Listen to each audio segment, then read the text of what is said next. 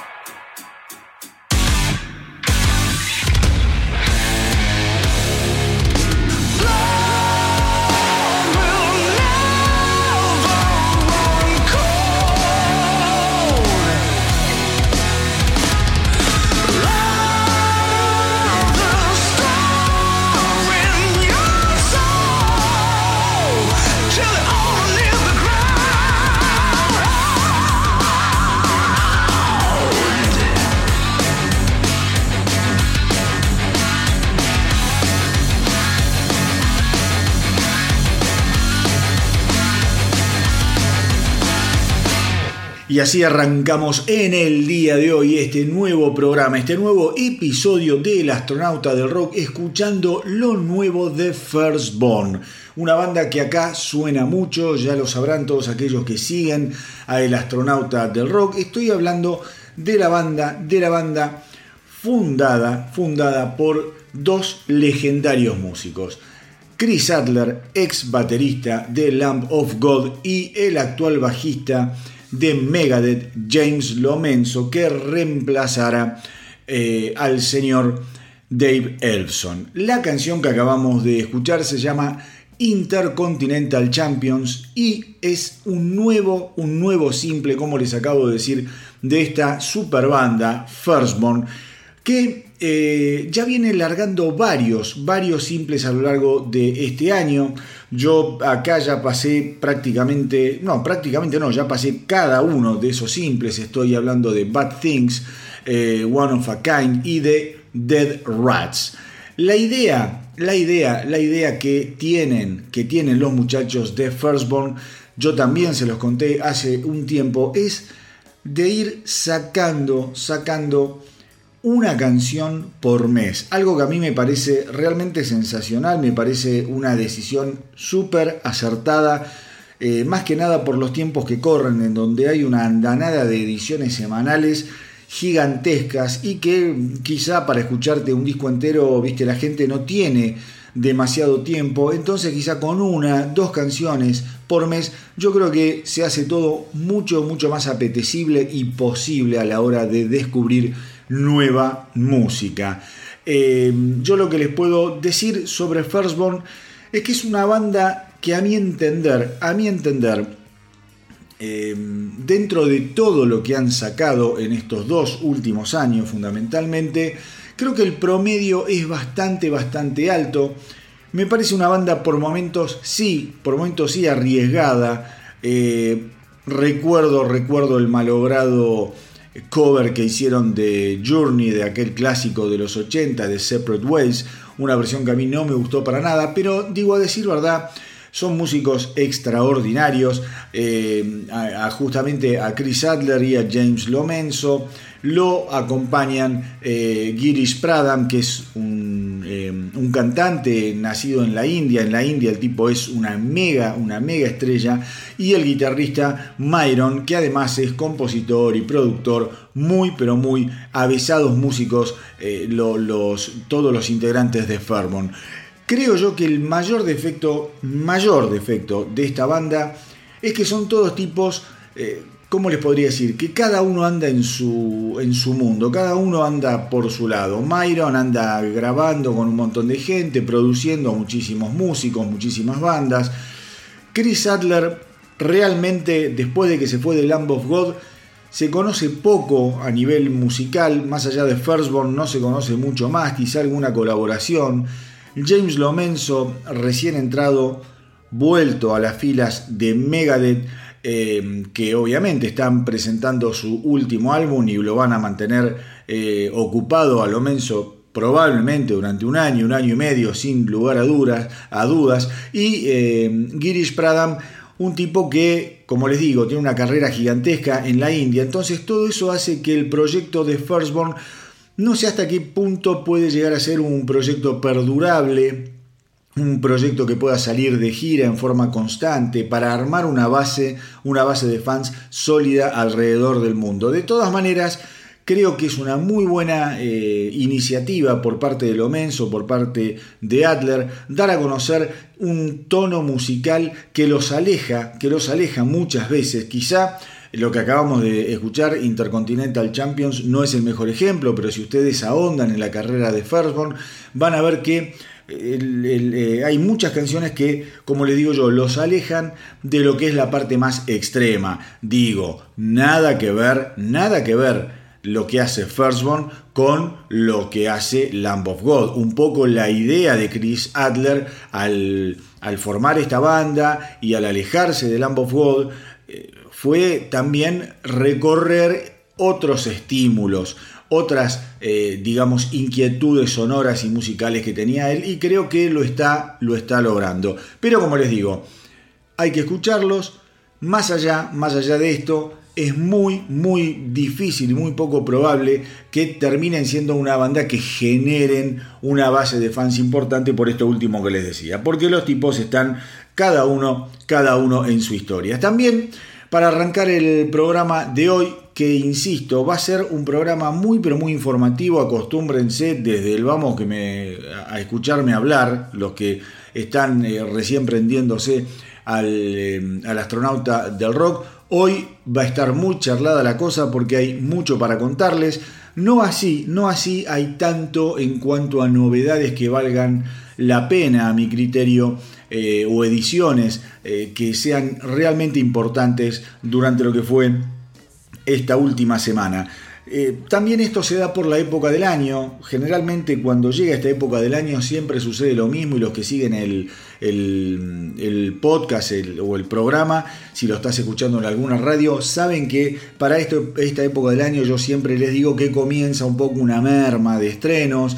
Eh, vuelven a editarse muchos, muchos discos quizá que tienen que ver con eh, canciones navideñas, que todo lo que es el hemisferio norte funciona muy bien, las bandas comienzan a, mm, como es, a no necesitar estar editando tanto, porque las giras también durante todo este periodo comienzan a aterrizar ya en, el, en la parte más cruda del invierno y, y, muchos artistas eligen hacer un parate quizá de un mes y medio, dos meses.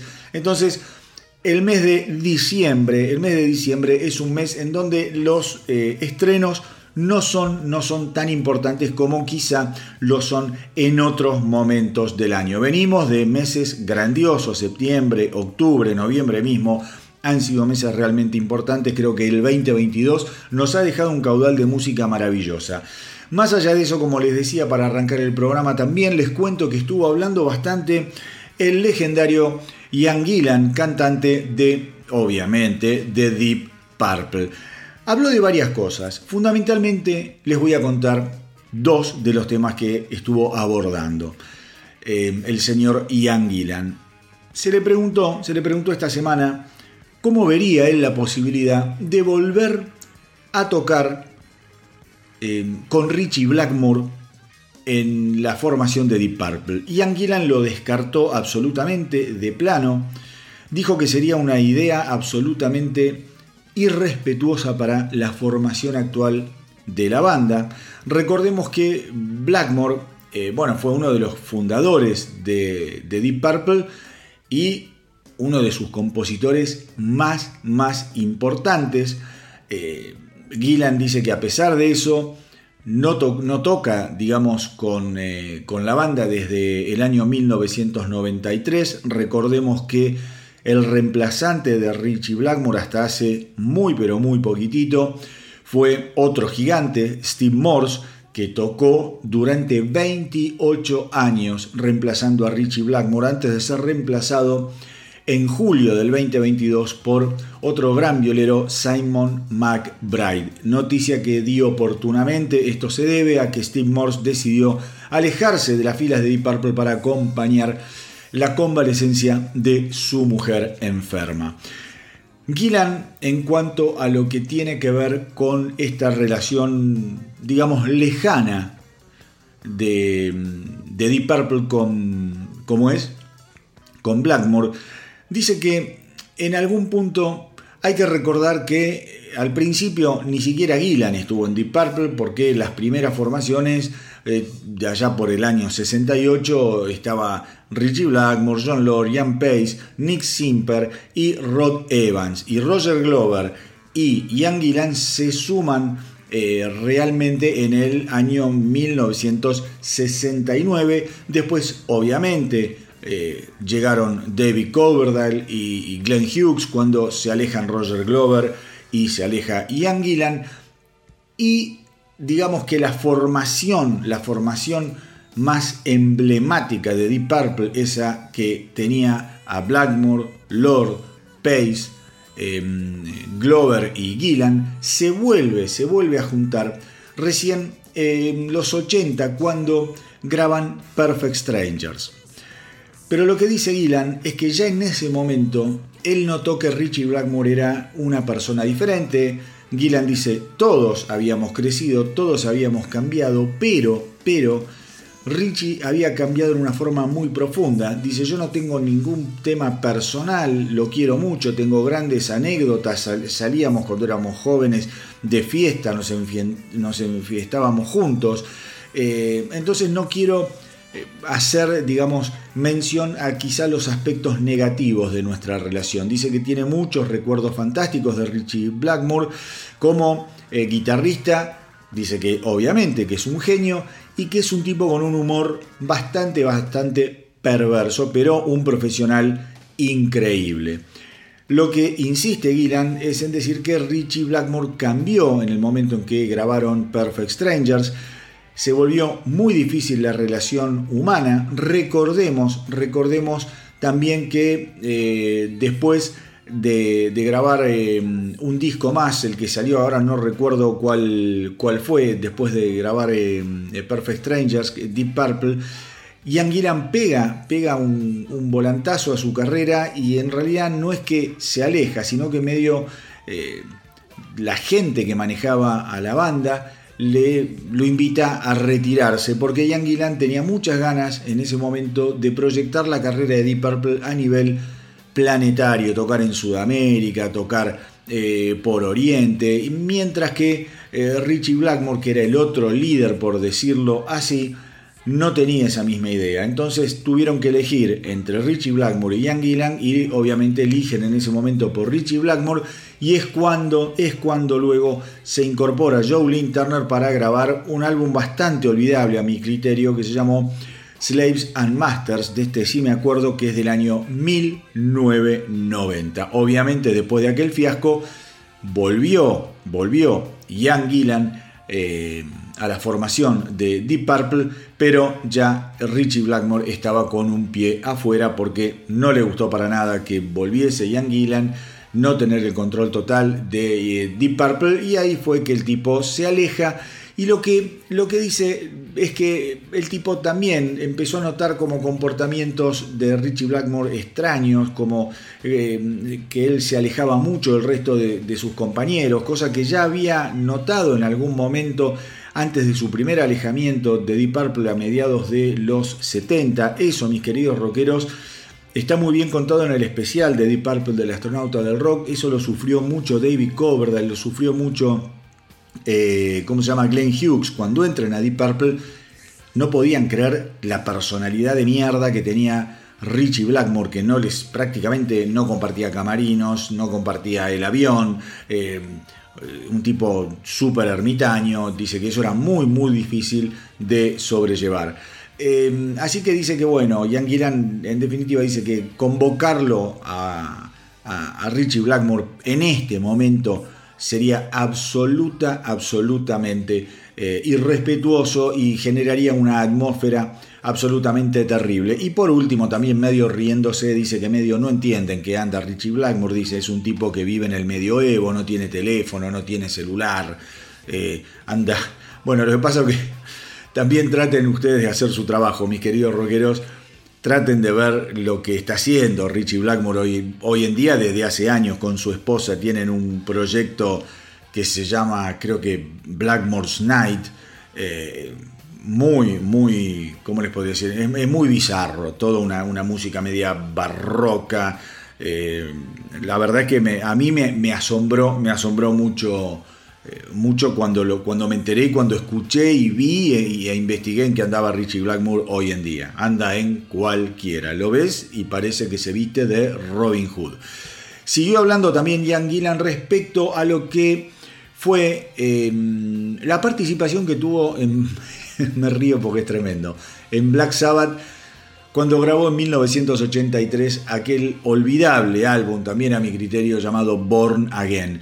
Le preguntaron, escuchen esto porque es genial, eh, le preguntaron qué, hizo, qué hizo y qué sintió cuando obtuvo la primera copia de Born Again allá en 1983 y Gillan con un sentido del humor quizá más perverso que el de Blackmore respondió, ni siquiera lo rompí, directamente lo tiré por la ventana de mi auto, así nomás a la mierda, no le gustó nada y en realidad lo que dice Ian Gillan es que le, molestó muchísimo la mezcla, la mezcla, dice que se sintió totalmente decepcionado, él no tenía eh, ningún problema con la banda, dice yo a pesar de no tener diferencias y de sentirme muy bien durante ese año y piquito que estuve en Black Sabbath, y estuvo, estuvo todo fantástico, fue una locura realmente, cuando terminamos de, mezclar el álbum, yo estaba muy contento por cómo sonaba. Eh, dice, sin embargo, algo, algo pasó, algo pasó eh, cuando lo mezclaron, porque lo que hicieron con el bajo no tiene ningún tipo de sentido. Dice que él mismo, él mismo tiene una copia aún hoy en cassette de lo que fue la, mezcla de los monitores antes de que se mezclara definitivamente y que se masterizara. Y dice que suena fenómeno, dice que suena fantástico. Y hace referencia también a una, a una película famosa, This is Spinal Tap, que básicamente es una sátira a todo lo que es el mundo de las estrellas de rock, en donde en la película dicen que en referencia a una canción, dicen, esa canción no se puede pasar en la radio estadounidense. Y Gillan dice, bueno, eso mismo pasó con Born Again. Era un disco imposible de pasar en cualquier radio, a pesar, a pesar de que hay canciones muy buenas. Una de las que más me gusta, quizá mi favorita, dice Guilán, fue la canción Trash, una canción bárbara que vamos a escuchar ahora en unos segundos. Por último, les cuento también de estas declaraciones sobre Black Sabbath que Gillan, confesó, confesó que durante eh, el tiempo que estuvo en, la banda, él cantó, obviamente, canciones de Born Again, que era el disco que tenía que presentar, pero también cantó un montón de canciones de la era de Ozzy Osbourne. De Ozzy Osbourne. Y ahí, y ahí él dice, yo realmente no me sentía, no me sentía del todo bien. Algo, algo andaba mal. Yo las podía cantar sin ningún problema, pero no sonaba como Ozzy y algo quedaba muy, pero muy raro. Recordemos, por último, mis queridos rockeros, que aquel álbum de 1983, Born Again de Black Sabbath, fue el último en el que tocara el baterista Bill Ward.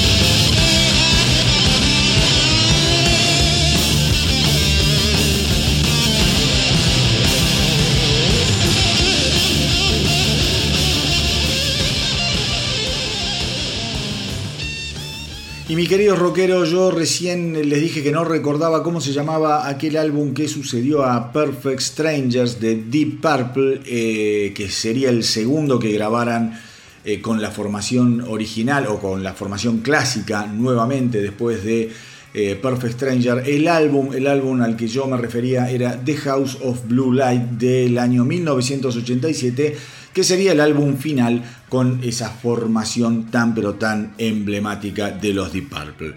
Ahora bien, esta semana también estuvieron haciendo algunas declaraciones em, Rick Hunlot, el ex guitarrista de Exodus y el actual cantante de, em, como es, de Exodus, Steve Cetro Sousa, porque mantuvieron una conversación en el em, canal de YouTube de Sousa y hablaron un poco sobre los motivos, los motivos, por qué creían ellos que nunca Exodus había podido acceder a ser una de las cuatro grandes bandas del thrash metal, uno de los Big Four como son conocidos, ya sabrán que estoy hablando de Metallica, Slayer, Megadeth y Anthrax.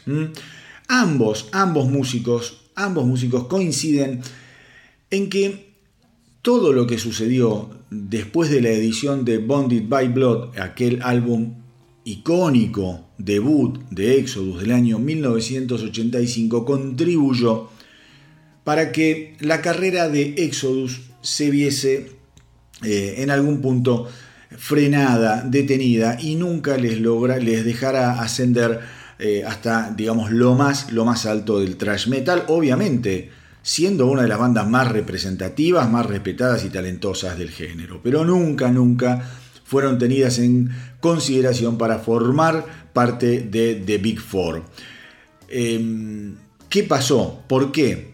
Después de Bonded by Blood, según eh, Hunlot y Sousa, todo se frenó. Pues bien, primero porque hubo bastantes problemas contractuales con su compañía discográfica.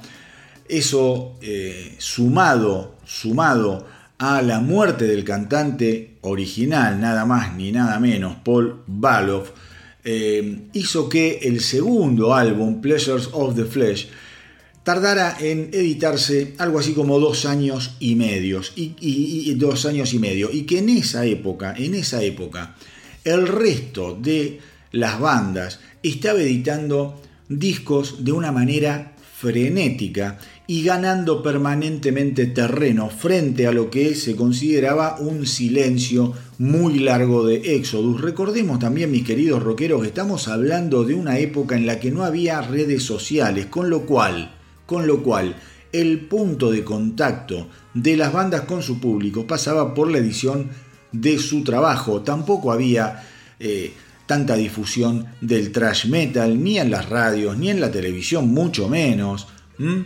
Eh, en las revistas, obviamente había revistas especializadas, pero tampoco las compraba todo el mundo.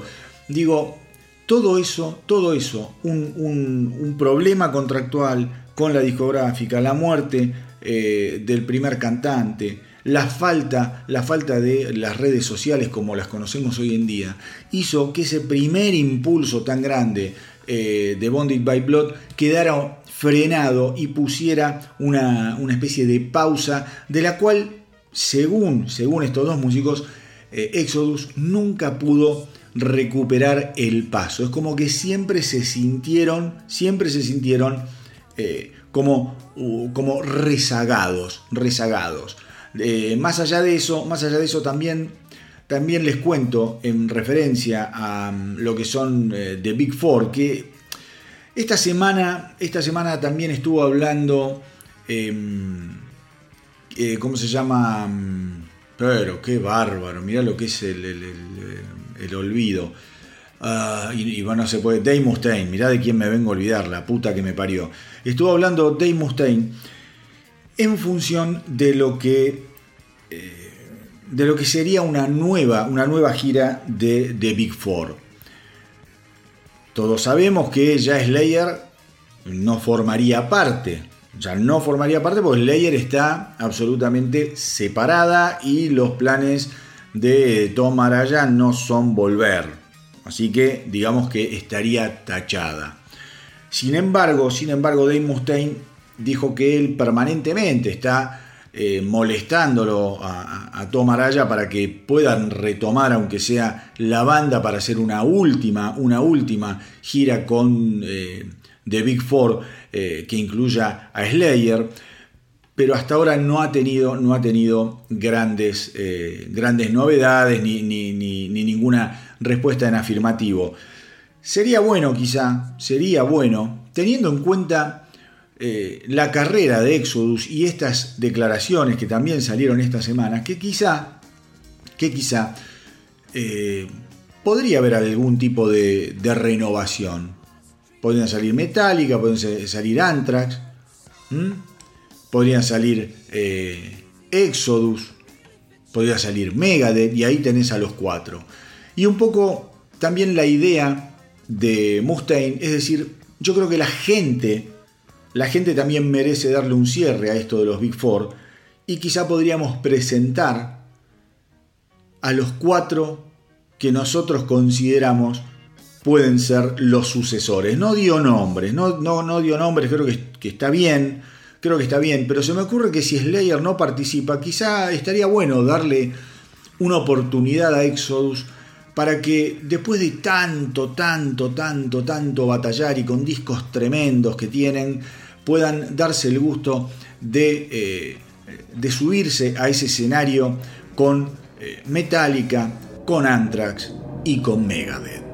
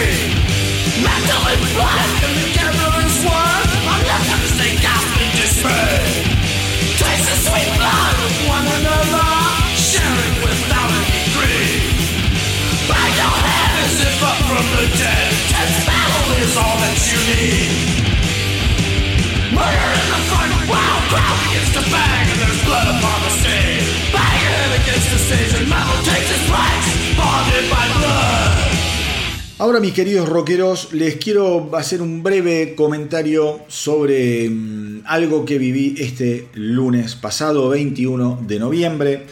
Se presentaron acá en la ciudad de Buenos Aires en el Teatro de Flores, un reducto maravilloso para ver recitales. Nada más ni nada menos que dos de las más grandes bandas de metal extremo de los últimos años. Me refiero a Behemoth y a los Arch Enemy. ¿Qué les puedo decir?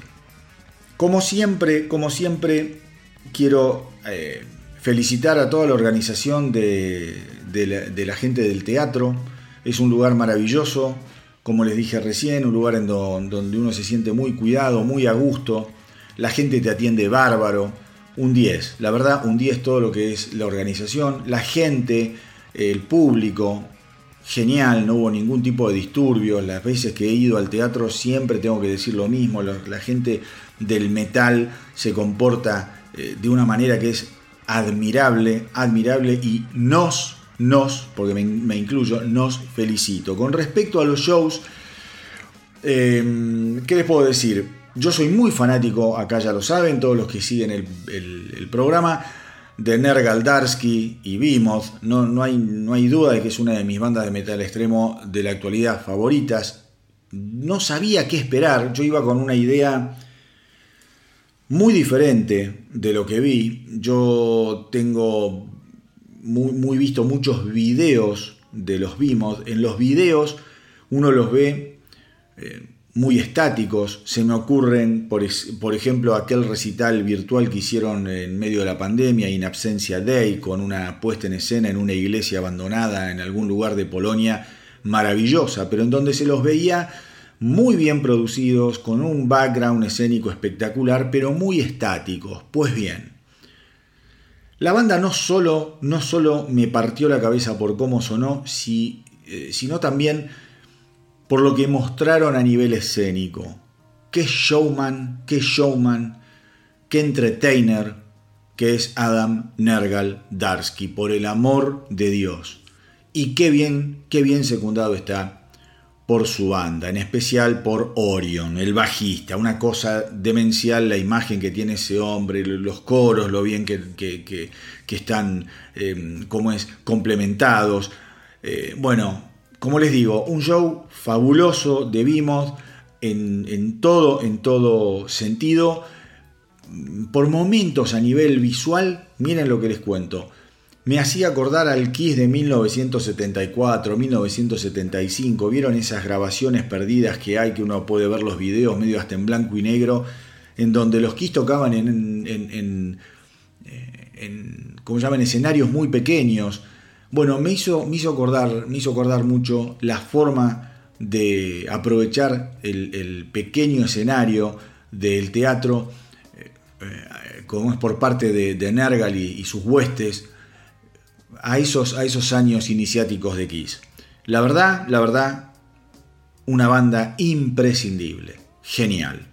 En cuanto a los Arch Enemy, yo iba esperando mucho más, quizá, sin ser tan fanático como lo soy de Vimos, pero iba esperando mucho más, una banda que tiene una prensa gigantesca al lado de la prensa que tiene Vimos, que acaban de sacar eh, un álbum genial, Deceivers, pero la verdad es que me pareció, mm, primero, el sonido creo que no los favoreció, eso tiene que ver muchísimo con el tratamiento de la batería que tiene eh, Archenemy, ya se, nota eso en sus discos, es una andanada de doble bombo que todo, todo, todo, todo tracciona y que todo invade, entonces eso le quita muchísimo matiz, eso se nota en vivo.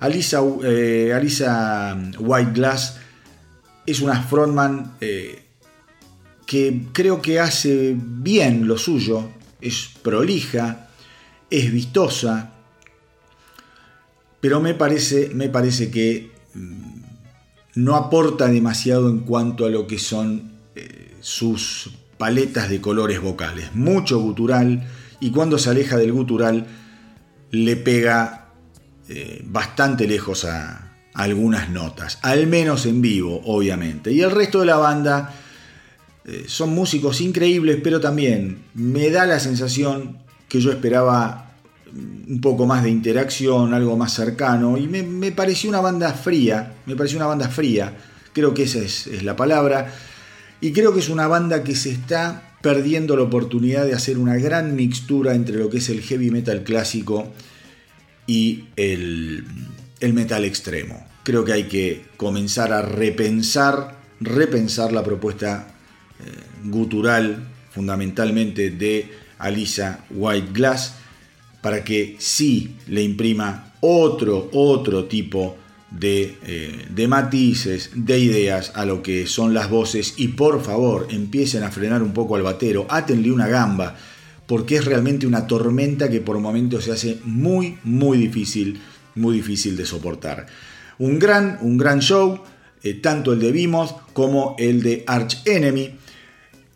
Obviamente, cada uno tiene sus preferencias, lo digo con el mayor de los respetos hacia Arch Enemy, una banda que yo admiro mucho, pero quizá no disfruto, no disfruto tanto. Insisto, si quieren eh, saber un poco más sobre lo que pasó esa noche, los invito a mm, mi canal de, ¿cómo es? de YouTube, el canal del astronauta del rock, en donde estoy subiendo mucho, pero mucho contenido. Uno de esos contenidos justamente tiene que ver con este, con este recital. A ver, eh, otra de las bandas que ustedes saben que a mí me encantan es Clutch. Esta semana, esta semana el baterista eh, Jean-Paul Gaster estuvo hablando sobre cómo ellos componen y sobre fundamentalmente mm, cómo compusieron Sunrise on Slaughter Beach, su último y genial álbum del 2022.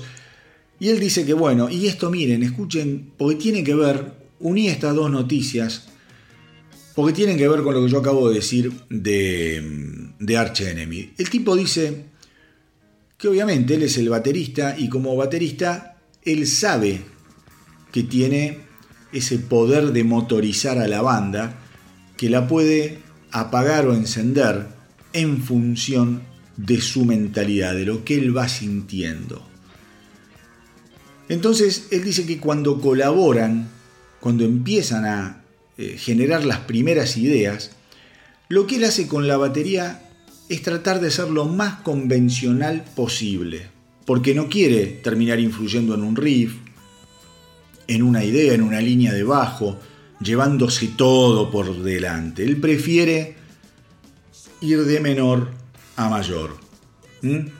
Tratar de ir arreglando el tema con su instrumento del mismo modo que un guitarrista, un bajista, un tecladista van aportando sus layers, sus capas de arreglos. Em, dice que una vez que tiene una idea, una sugerencia, obviamente la, la comparte y desde ese lugar es que todos, todos tratan de contribuir para que la canción termine siendo orgánica. Eso es lo que a mí me falta y por eso uní las dos noticias. Lo que me falta, insisto, Deceivers es un gran álbum de Arch Enemy, no tengo ninguna duda, como todos los anteriores. Pero creo que el sonido por momentos de la batería, y tanto gutural, y tanto extremo, es como que le resta a las grandes ideas de heavy metal clásico que hay detrás de esa muralla china de Quilombo. Por eso digo, qué lástima que no se dan la oportunidad de empezar a mezclar las cosas. Y no solo lo digo en función de Arch Enemy, lo digo en función de un montón, un montón de bandas extremas que hacen de la batería un leitmotiv. No lo digo en función de Behemoth. Behemoth, si lo escuchan con eh, atención, tiene otro tratamiento de la batería. Lo mismo que los Lamb of God, lo mismo que los Inflames. Hay un montón de gente que puede usar dobles bombos y mucha batería, pero sin cooptarlo todo. Dicho esto, em, como les dije recién, no se pierdan el último álbum de los Clutch, Sunrise on Slaughter Beach. Acá ya hemos escuchado muchas, muchas de eh, las canciones de ese álbum, de la que a mí, de la que para mí es una de las grandes, grandes bandas, de las grandes sorpresas que aún siguen vivas y que surgieron allá a principios de los años 90.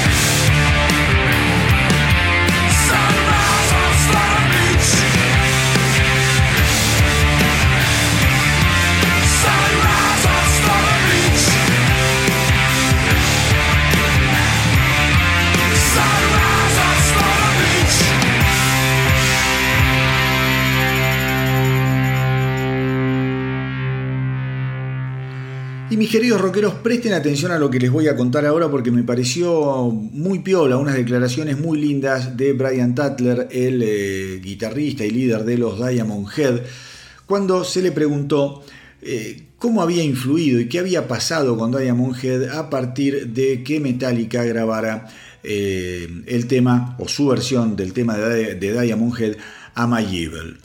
Eh, ese tema salió, recordemos, en el año 1984 como cara B del simple, nada más ni nada menos, mi tema favorito de, Metallica, Creeping Dead. Después volvió a salir eh, en Garage si no me equivoco, y Metallica, además, Metallica, después grabaría también de Diamond Head, Helpless, The Prince y It's Electric. Entonces, vamos un poco al contexto. Diamond Head, banda inglesa perteneciente a la New Wave of British Heavy Metal, influyó a Dios y María Santísima, pero a decir verdad, luego la carrera de los Diamond Head pasó como a mesetarse, a mesetarse. Sin embargo, Brian Tatler eh, dice que la verdad es que los Metallica le hicieron un favor gigantesco porque eh, cuando en 1984 Metallica graba eh, Ama Evil, dijeron, bueno, está buenísimo, esta banda, estos americanos, parece que les está yendo bien, pero no, no parecía la gran cosa. Eh, Tatler dice que eh, él conocía a Lars Ulrich, tenía una relación incipiente con Lars Ulrich, pero que no esperaban nada, nada en particular que, sucediera con esa, con esa versión de Evil. Sin embargo, después dices, nos quedamos impresionados porque el éxito de, de Metallica fue tremendo y venden millones y millones de álbumes. Eh, pasó a ser de una banda normal, de gente que conocíamos, a ser un verdadero fenómeno mundial. Entonces eso fue una ventaja increíble, increíble para nosotros, los Diamond Head, como banda y especialmente para mí y para Sin Harris, que eh, somos los que escribimos aquella canción, porque obviamente estamos recibiendo regalías desde 1984 gracias a lo que sigue vendiendo la versión de Metallica de Am I Evil.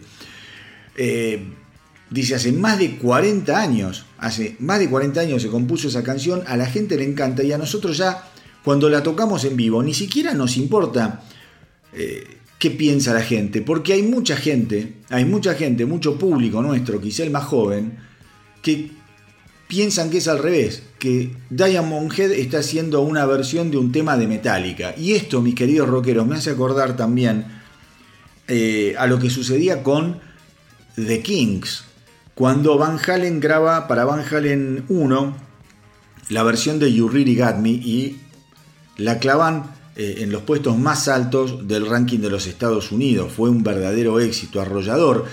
Cuando un par de años después The Kings van a Norteamérica a, tocar, a hacer una gira, ¿cómo se llama? Eh, muchos fans americanos los felicitaban por lo bien que hacían la versión del tema de Van Halen, ¿no? Entonces, eh, Ray Davis dice, yo no podía creer, esa era mi canción, y estos giles pensaban que la habían compuesto eh, Eddie Van Halen y David Lee Roth cuando la tocábamos nosotros. Bueno, lo mismo, lo mismo dice eh, Brian Tatter que le pasa a los eh, Diamond Head. Eh, así que bueno, todos aquellos, todos aquellos músicos que tienen alguna buena canción dando vueltas, traten de conseguir el mail de algún grosso, se la mandan en MP3 y andás a ver si de acá a 40 años no seguís viviendo de esa canción que hoy tenés ahí, como es metida en, algún, en algún disco rígido. Porque Brian Tatter, ya para terminar, asegura que si no fuese por el impacto que tuvo Ama Evil y todo lo que eso representó para él, él muy probablemente hubiese dejado de hacer música eh, y se hubiese dedicado a otra cosa. Menos mal que no lo hizo.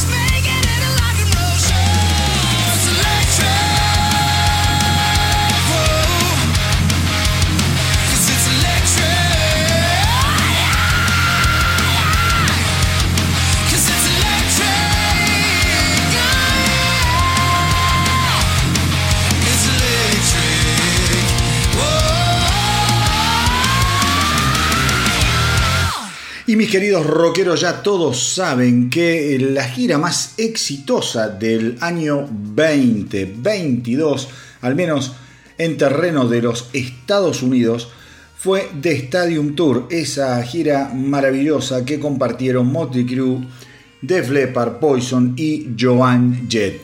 Yo también les conté que el desprendimiento de esa gira que va a salir a recorrer gran parte del planeta. Se va a llamar The World Tour y la van a protagonizar en principio Motley Crue y Def Leppard. Solamente, seguramente va a haber actos, soportes que se irán conociendo eh, a medida que se acerque la fecha de lanzamiento de la gira y ya les confirmo que John Five, ese tremendo guitarrista que tocara con eh, por ejemplo, eh, ¿cómo se llama? Rob Zombie, que tocara también con, eh, este, como era Marilyn Manson, bueno, un violero de la gran puta, va a ser el reemplazante de Mick Mars. Pero esto es a modo introductorio porque lo que en realidad les quiero contar es que se va a estar lanzando, lanzando una caja, una caja con lo que fueron los primeros cinco álbumes de estudio de los Motley Crue. La caja se va a llamar Crucial Crew de Estudio Albums 1981-1989 y eh, va a haber una edición limitada en principio de esta caja que va a contener los álbumes Too Fast for Love, Shout at the Devil, Mamita, Querida, ¿qué álbum? Theater of Pain, Girls, Girls, Girls y obviamente Doctor Feelgood. Una verdadera locura para todos aquellos que hasta el día de hoy no se le animaron a los Motley Crue por alguna u otra razón. Yo creo que con excepción de Theater of Pain, el resto de los álbumes son absolutamente imprescindibles, fantásticos y definitorios de una de las eras más gloriosas del rock and roll.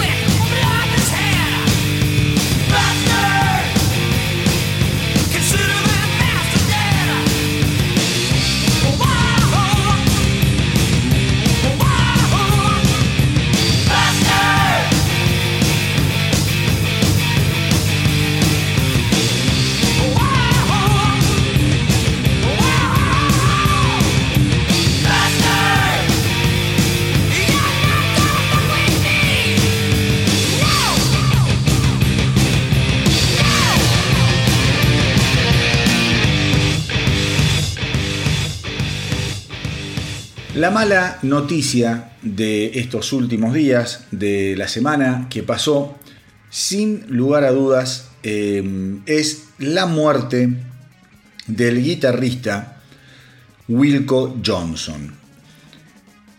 Quizá para un montón de gente este nombre no diga demasiado, pero les aseguro que estamos hablando de un indomable, de un ser fundamental en lo que fue el rock británico de principios de los 70.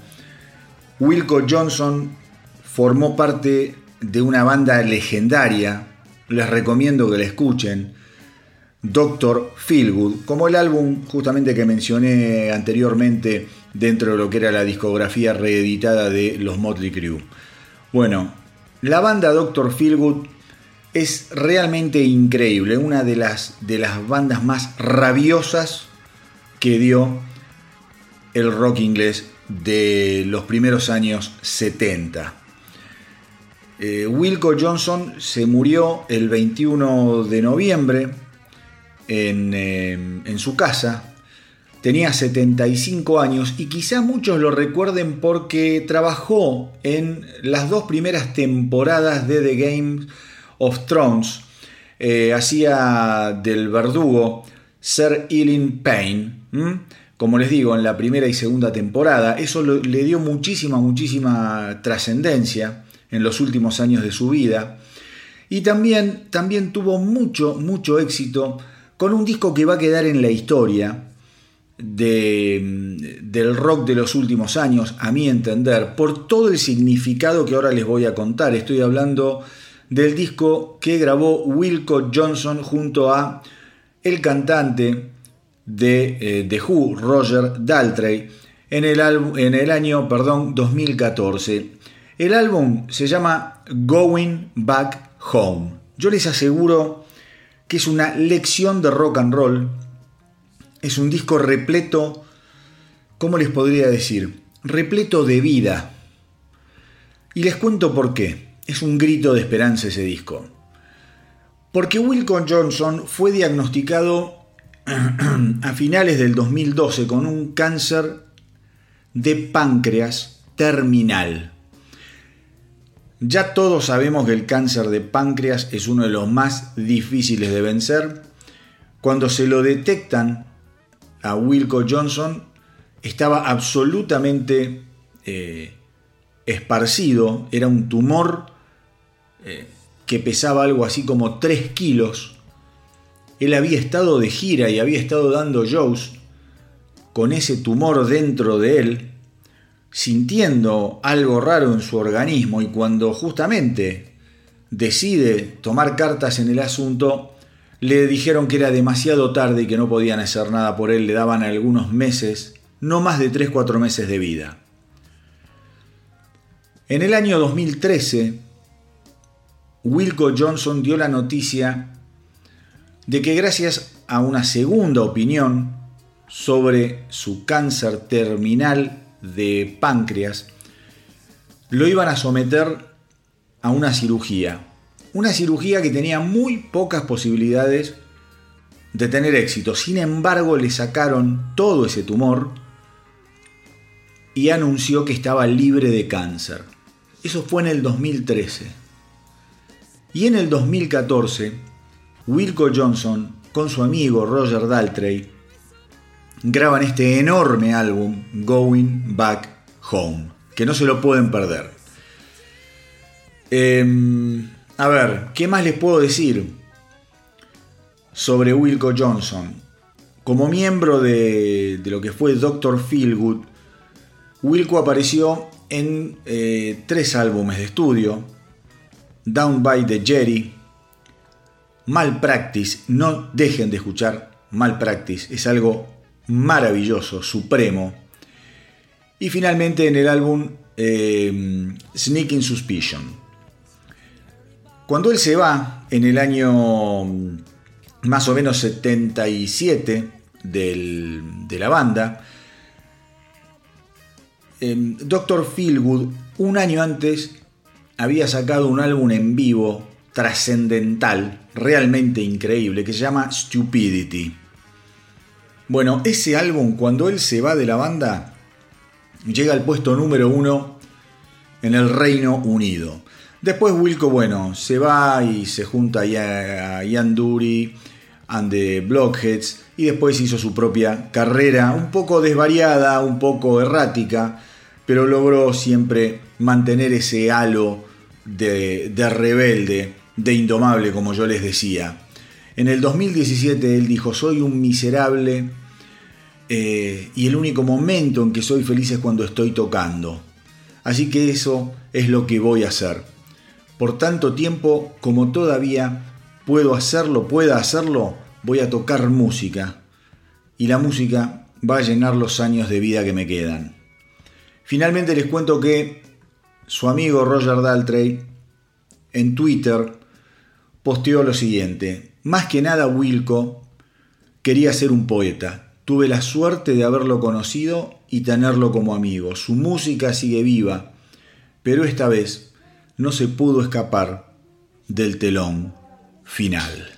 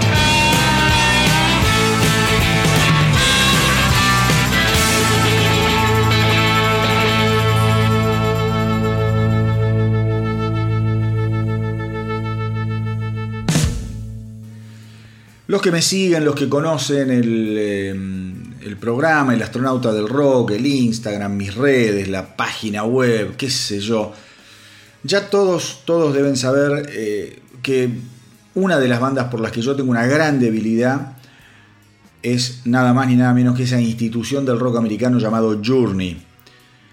La genial banda que sale como desprendimiento de Santana, gracias a Neil Young y Greg Rowley particularmente.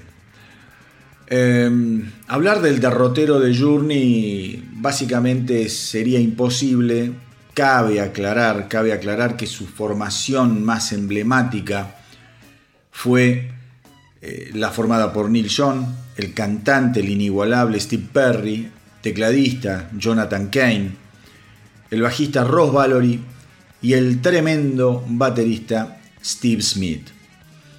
A lo largo de los años, eh, más allá de la genialidad musical a la que llegaron, a la que alcanzaron con discos como Escape, por ejemplo, el de Don't Stop Believing, eh, realmente, más allá de lo, mucho que lograron con ese disco, con Infinity, digo, la verdad eh, que son, discos maravillosos, Race It on Radio, bueno, se me van a escapar seguramente un par de toda esta época. La verdad es que bueno, después de la salida de Steve Perry a la banda le costó mucho volver a hacer, hacer pie hasta que logra andar con un cantante como Arnel Pineda, al que descubre Neil John eh, a través de YouTube, cuando ve una, una, una banda filipina que hacía covers de Journey, ahí lo descubre Arnel Pineda, que hace su debut Acá nomás, en Chile, eh, en el, ¿cómo se llama? En el Festival de mm, San Sebastián, creo que se llama. Em, pues bien, pues bien. Costó mucho, costó mucho que Journey vuelva a la senda de la, eh, de la masividad en algún punto. Yo creo que en los últimos años, gracias a, a, una, a una agenda de giras increíble, lo lograron hacer, pero siempre con algún escándalo. En el 2017, por ejemplo, Neil John tiene una gran pelea con Jonathan Kane, con eh, Arnel Pineda y con Ross Valory, porque habían ido a visitar a Donald Trump. Em, después terminan echando a Ross Valory, al baterista también Steve Smith, porque adujeron tanto Neil Young como Jonathan Kane, que querían quedarse con el control de la banda, como dar una especie de golpe de estado a través de la sociedad de la banda. A raíz de eso, a raíz de eso, Jonathan Kane y Neil Young forman una nueva sociedad eh, llamada Nomota, para manejar los destinos de Journey y dividirse el 50% de esa nueva sociedad entre Neil John y Jonathan Kane. Jonathan Kane, además, ferviente católico, un tipo eh, que tiene una carrera musical dedicada, dedicada a todo lo que es eh, la, música, la, música católica, la música cristiana. Eso también lo jode bastante a Neil John. Neil John no, no, no quiere ni que se mezcle política ni religión con todo lo que es la carrera de Journey.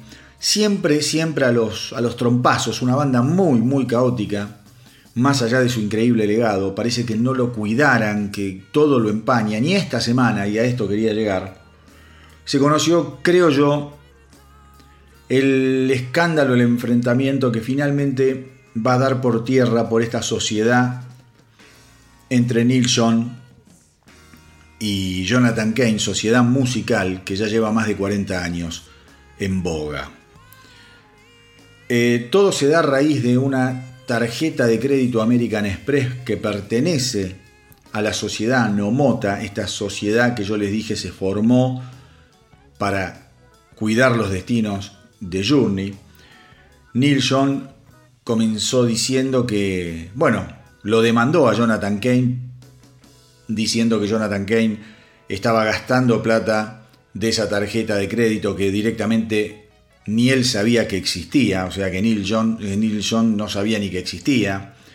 Jonathan Kane salió a decir que en realidad lo que estaba pasando es que el nivel de gastos descontrolados de la vida de Neil John eh, ya no daba para más y que tenía deudas por todos lados y que quería recurrir a gastar esa con esa tarjeta de créditos para pagar sus deudas. Neil John dice eso es imposible porque si yo no conocía eh, la existencia de esta tarjeta de crédito, bueno, un, escándalo, un escándalo en Estados Unidos es un escándalo mediático de las redes sociales, opinan las mujeres de, de Neil Young, de Jonathan Kane, digo, algo realmente, realmente increíble que una banda renacida de las cenizas, insisto, que le costó un huevo y medio renacer, hoy en día estén despilfarrando todo lo que han logrado, todo lo que han logrado volver a construir por este tipo de cosas.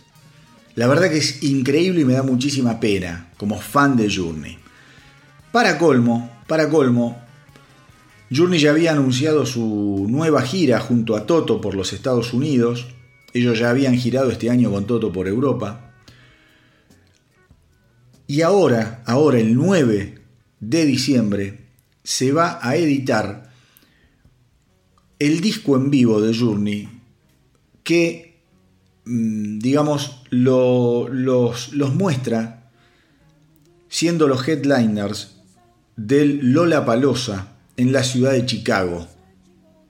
Mm, esto sucedió en julio del 2021, cosa que fue un verdadero hito en la historia de Journey y del Lola Palosa. Que el Festival Lola Palosa haya convocado a una banda de las características de Journey fue un hecho histórico. Y para Journey ni hablar, y lo que le representó eso en cuanto a lo que fue ganar notoriedad con el público joven, que obviamente quizá conocían Don't Stop Believing por, por verlos, no sé, en Glee, y cuando lo vieron en Lollapalooza dijeron, ah, estos son los jovatos que hicieron este tema, y ahí pegaron un salto en cuanto a lo que fue eh, el nivel etario de su, de su público gigantesco. Todas buenas noticias venían siendo para Journey. Grabaron en el 2022, después de como 12 años de, silencio, sacaron un disco excepcional llamado Freedom, que acá también lo, pasé varias veces. Y ahora salen con este nuevo escándalo. La verdad, la verdad, una noticia espantosa y que veremos. Yo creo que esto va a terminar, no sé si con Journey, pero seguramente con la salida de Jonathan Kane como tecladista de la banda.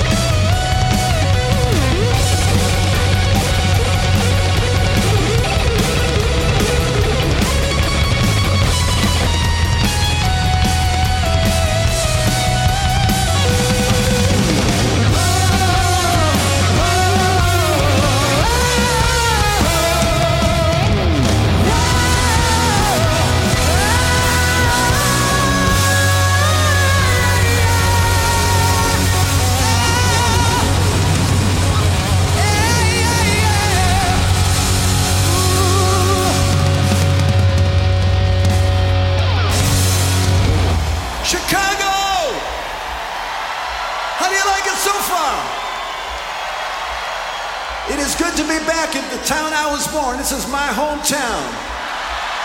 And I'm proud as heck of it. Love you guys. Here's a song from our past. Here we go. Recién, recién eh, hablábamos de una recopilación, una caja recopilatoria de los Motley Crue. Les cuento también que eh, el 27 de enero del 2023 estén todos atentos porque los cuatro álbumes que convirtieron a Dokken en una de las mejores bandas de rock de la década del 80 se van a recopilar también en una caja que se va a llamar The Electra Albums 1983-1987. Como les dije, esto va a salir el 27 de enero. Va a incluir obviamente estos discos que son tremendos, Breaking the Change, Tooth and Nail, Under Lock and Key y Back for the Attack. Todos, todos esos álbumes cuentan con la formación original y clásica, por decirlo así, de Dokken, estoy hablando de Don Dokken, en la voz, George Lynch, el de Lynch Mob en guitarra, Jeff Pilson, Jeff Pilson, actual bajista de Foreigner desde hace más de 20 años eh, en el bajo, y el baterista ya retirado Wild Mick Brown. Eh, todo esto fue remasterizado además por Andy Pierce, que trabajó con Black Sabbath y con Motorhead. Creo que es otra gran recopilación que como la de Motley, eh, digo, va a terminar de reforzar el legado de una de las bandas más representativas de una etapa de oro para todo lo que fue el rock, el hard rock y el injustamente bastardeado, a mi criterio, hair metal de la década del 80.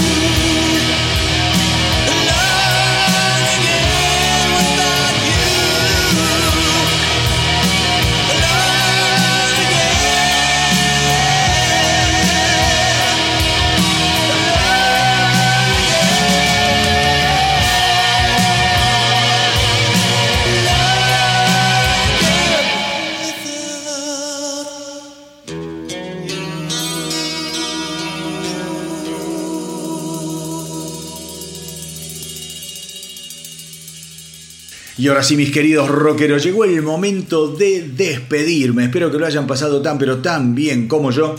Y recuerden hacernos el aguante en Facebook, en Instagram, en la web del astronauta del rock www.elastronautadelrock.com y ya saben que me pueden contactar al mail elastronautadelrock.gmail.com si vos tenés una banda, si sos solista, mandame tu material a ese mail elastronautadelrock.gmail.com Mandámelo con una gacetilla buena que cuente tu historia, con fotos y de esa manera lo voy a poder publicar en la página web y en las redes del astronauta del rock. Y no se olviden de visitar el canal de YouTube del astronauta del rock que como les dije al comienzo del programa del día de hoy cada vez va teniendo más y más material súper interesante, al menos a mi criterio y por los comentarios de la gente creo que la cosa va gustando bastante. Hoy para despedirme, mis queridos rockeros, eh, lo voy a hacer a puro rock, como siempre.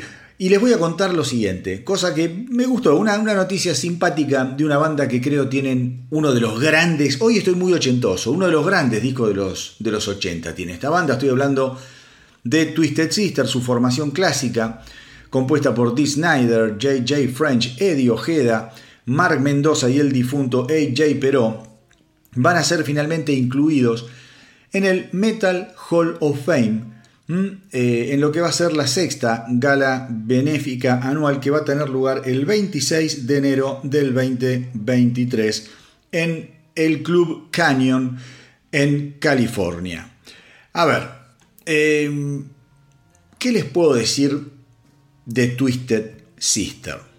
Yo sé que es una banda que en lo que es el gran conglomerado del rock y de la historia del rock puede ser considerada una banda medio pelo, una banda quizá menor, con un gran, un gran cantante como es Dee Snyder, eh, con un violero como J.J. French, que es una locura. Digo, es una banda de hard rock, de hair metal, súper, súper eh, bastardeada, una banda que en los 70 tuvo que pelear muchísimo. Traten de buscar, ahora no me acuerdo cómo se llama, pero hay un documental genial.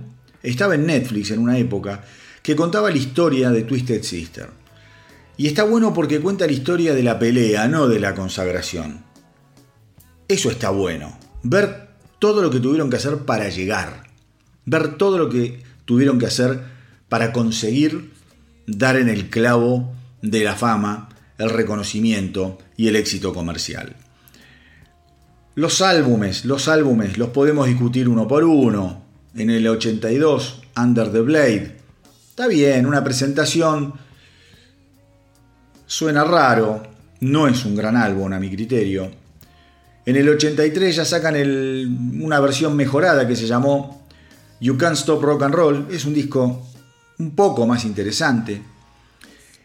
Y en el 84 finalmente logran dar con la fórmula magistral cuando editan Stay Hungry. Un álbum, mis queridos rockeros, que solamente por este álbum merecen ser inducidos eh, al Metal Hall of Fame. No tengan ninguna duda. Yo este álbum lo gasté. Creo que todo rockero añoso como yo, este álbum lo veneró. Lo puso una y otra vez. Lo escuchó hasta el hartazgo. Temas como Stay Hungry, que está dedicado a Arnold Schwarzenegger. Fíjense aquellos que tienen el álbum y que vienen con las letras, yo lo tengo. Fíjense que esa canción está dedicada a Arnold Schwarzenegger. Bueno, acá está I Wanna Rock. Acá está We Are Not Gonna Take It. Acá está el tema que a mí más me gusta de, de ¿cómo se llama? De los Twisted Sister, que es el que cierra el disco, SMF una gloria. Y obviamente está la balada eh, de Pride. Un disco fundamental. Y después de este disco ya todo fue en caída libre, Come Out and Play en el 85. Ya después en el 87 sin el baterista, el desaparecido AJ Perot. Love is for Suckers es un disco bastante vergonzante. Lo mismo pasó con Still Hungry en el 2004, otra vez con AJ Perot antes de, fallecer. Entonces, eh, se me ocurre que está bien, está bien, yo creo que lo que pasó también con Twisted Sister fue que después de Stay Hungry, eh, Fue, esto fue en plena locura de la MTV. Ustedes no se imaginan lo que pasaron por la MTV los videos de I Wanna Rock y de We're Not Gonna Take It. Eran una cosa infernal, una y otra vez. Yo creo que hubo una sobredosis para el público de Twisted Sister y a decir verdad también yo creo que un disco como Stay Hungry, una banda como Twisted Sister, solo puede hacerlo una sola vez y nadie se enoje. Yo tengo muchísimo cariño por, por los Twisted Sister, tengo una admiración gigantesca por Dee Snyder y por Stay Hungry en particular, ya lo mío es un amor eterno e incondicional. Así que me pareció lindo, me pareció lindo cerrar con estos personajes, con la noticia de que finalmente en el 2023 van a ser los Twisted Sister inducidos al Metal Hall of Fame. Y como siempre les digo, hagan correr la voz para que nuestra tripulación no pare de crecer. Espero que lo hayan eh, pasado realmente bien, que les haya gustado el episodio de hoy. A mí me encantó hacerlo y compartirlo con ustedes. Eso ya lo saben. Cada vez que pongo este microfonito delante mío para ser el astronauta del rock, eh, llego al mejor momento, créanme, de la semana. Gracias por estar ahí, gracias por apoyar la propuesta y por los mensajes que no paran de llegar. Cuídense mucho, mucho, mucho hasta la semanita que viene. Y que viva el rock.